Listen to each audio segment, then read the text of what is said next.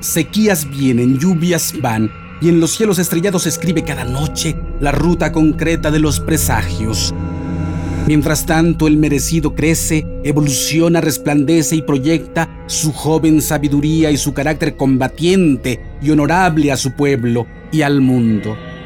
En el proceso va adquiriendo las bases y la sabiduría para construir su presente, honrar su pasado y proyectar su futuro inevitable.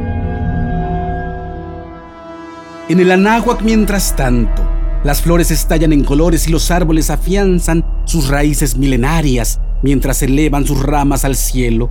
Todo es perfecto, todo es perfectible, todo se encamina en una espiral de luces y sombras hacia el horizonte marcado por la inefable profecía.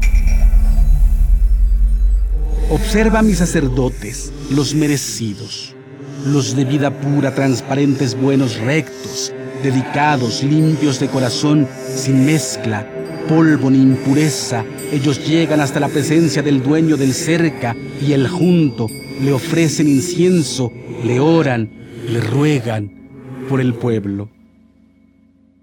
Huehuetlahtoli. Esto es Tolteca, el Evangelio de la Serpiente Emplumada.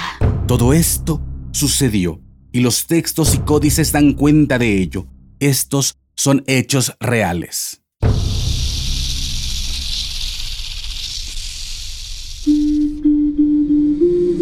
Quienes logran desentrañar en sí mismos el secreto del todo, se vuelven personas espejo, rostro y corazón. Y en ese espejo nos reflejamos todos como herederos de la náhuac. Pagnopatescatl nochitimoixcopinan. Toish guantoyolotl.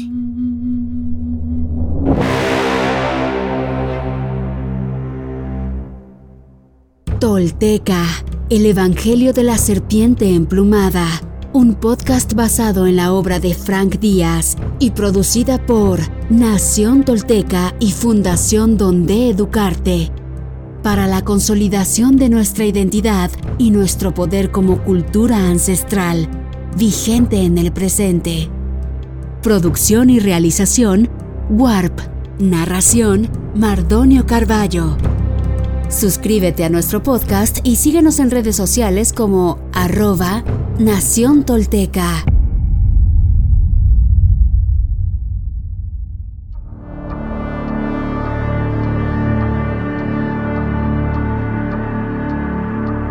Comprendiendo que Seacat ya tenía la edad, la sabiduría y la experiencia necesarias para dirigir a su pueblo, los regentes de Tula decidieron enviarlo al Calmecac de Tulancingo, donde se formaban los sumos sacerdotes y los gobernantes de Tula. Pero él declinó la proposición, pues amaba su vida de monje.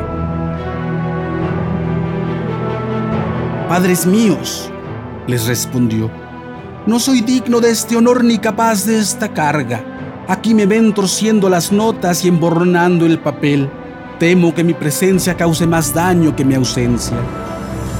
Mashlatzin, comprendiendo su resistencia, le dijo, ¿Quién como tú que has dado de comer a nuestros cuerpos y nuestros espíritus? Por favor no rechaces a tu pueblo. Aún con todos tus pecados, piensa que nadie necesita tanto el baño como el manchado. No temas, añadió Coahuetzin, el misterio que te guardó para que no murieras te guiará.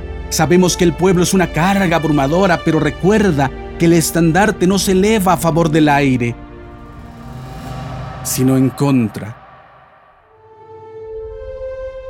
Seacat, reconsiderando y aceptando sus razones, fue a Tulancingo. Allí estudió durante cuatro años las complejidades del manejo del Estado y el gobierno y las sutilezas de la práctica del guerrero espiritual.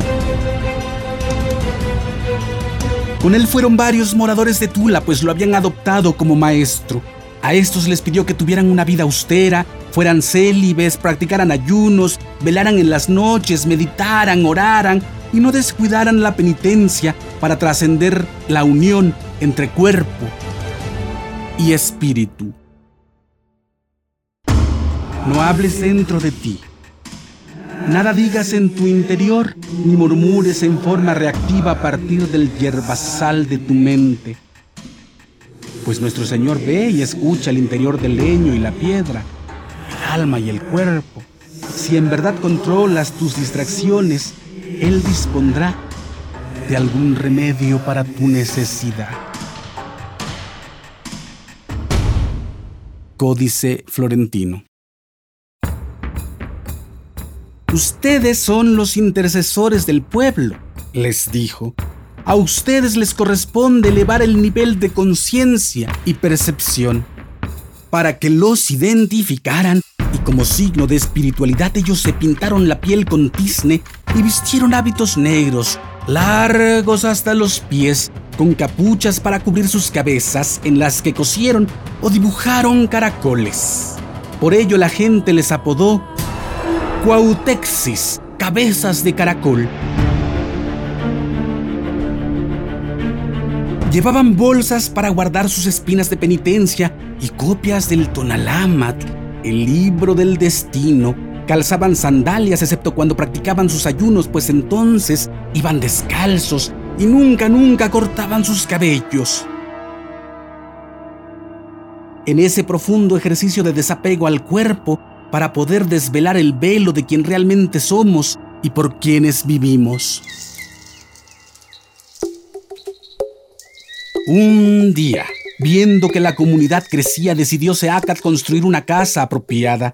Sus seguidores cortaron árboles y levantaron una casa de madera que pintaron de verde en señal de renacimiento y le llamaron Inezahualcal, la casa de cenizas y ayunos.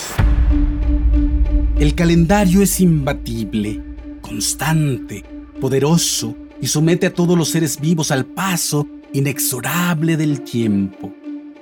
Y aquí estamos caminando juntos como pueblo, pero al mismo tiempo identificando nuestros propios senderos, esos que trascienden y nos proyectan hacia el descubrimiento de nuestra propia misión y la comprensión de nuestros secretos y divinidad. Algunos de los indios daban a entender que sus dioses habían sido primero puros hombres, puestos luego en el número de los dioses por algunas notables hazañas que en su tiempo habían hecho. Monarquía indiana. Seacat Topilsing Nakshit Quetzalcoatl, nuestro señor Unocaña, cuarto paso de la serpiente emplumada, presencia histórica y ritual, fuerza permanente de fuego y frío, de tierra y viento, de alma y sueño.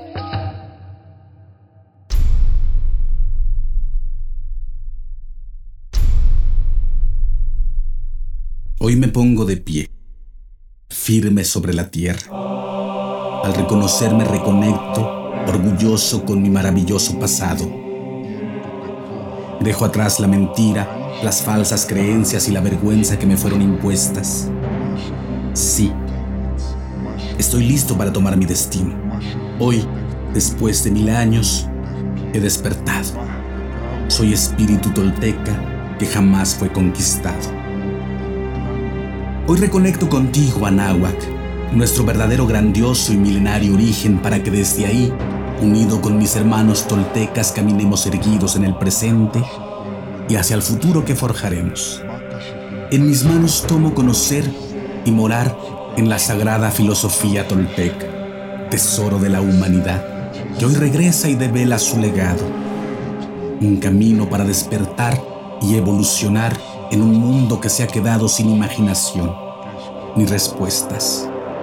Así, basados en nuestra verdadera raíz, incorporando los últimos mil años de avances y sacrificios de hombres y mujeres de todas las culturas, iniciamos la construcción de un futuro que sí es posible, deseable y esperanzador para la humanidad, el planeta y el universo.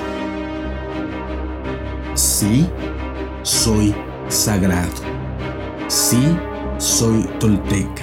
Sí, soy sagrado soy sagrado, soy tolteca. He despertado y desde mi vulnerabilidad descubro mi verdadero poder. Una vez más, mi corazón brilla en el horizonte.